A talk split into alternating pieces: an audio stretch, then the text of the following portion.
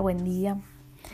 En el día de hoy eh, habíamos quedado pendiente el hecho de poder seguir con la temática de las crisis y de cómo esta cuando se vuelve una constante en la vida de uno puede llegar a generarnos eh, mala, sangre, ¿no?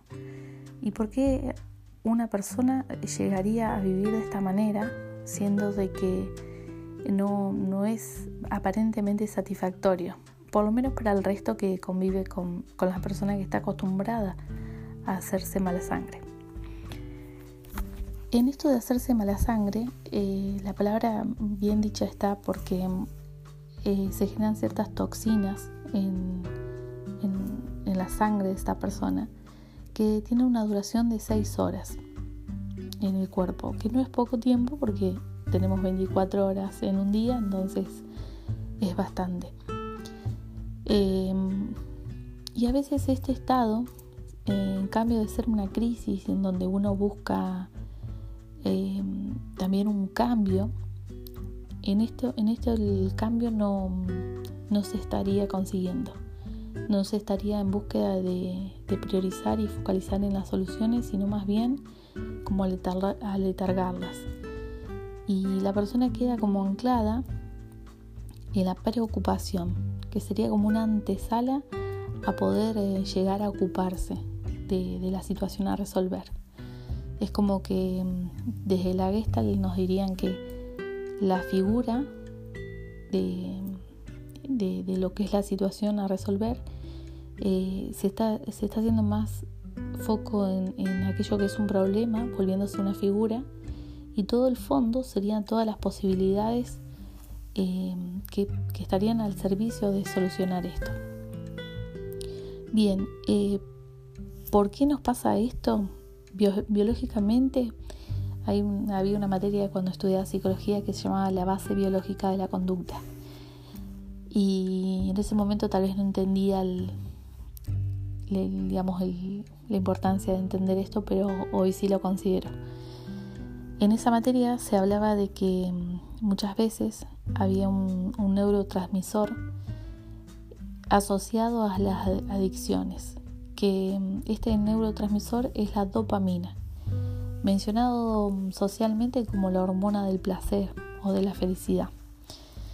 Esto mm, es así, a veces nos hacemos adictos a tener problemas o a preocuparnos e inclusive a estar enojados.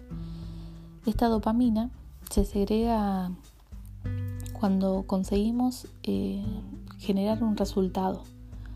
Y una de las emociones más, más eh, resolutivas a corto plazo es esta del enojo. Uno cuando se enoja golpea una puerta, dice algo, eh, resuelve. En cambio la tristeza tiene otro, otro proceso, ¿no?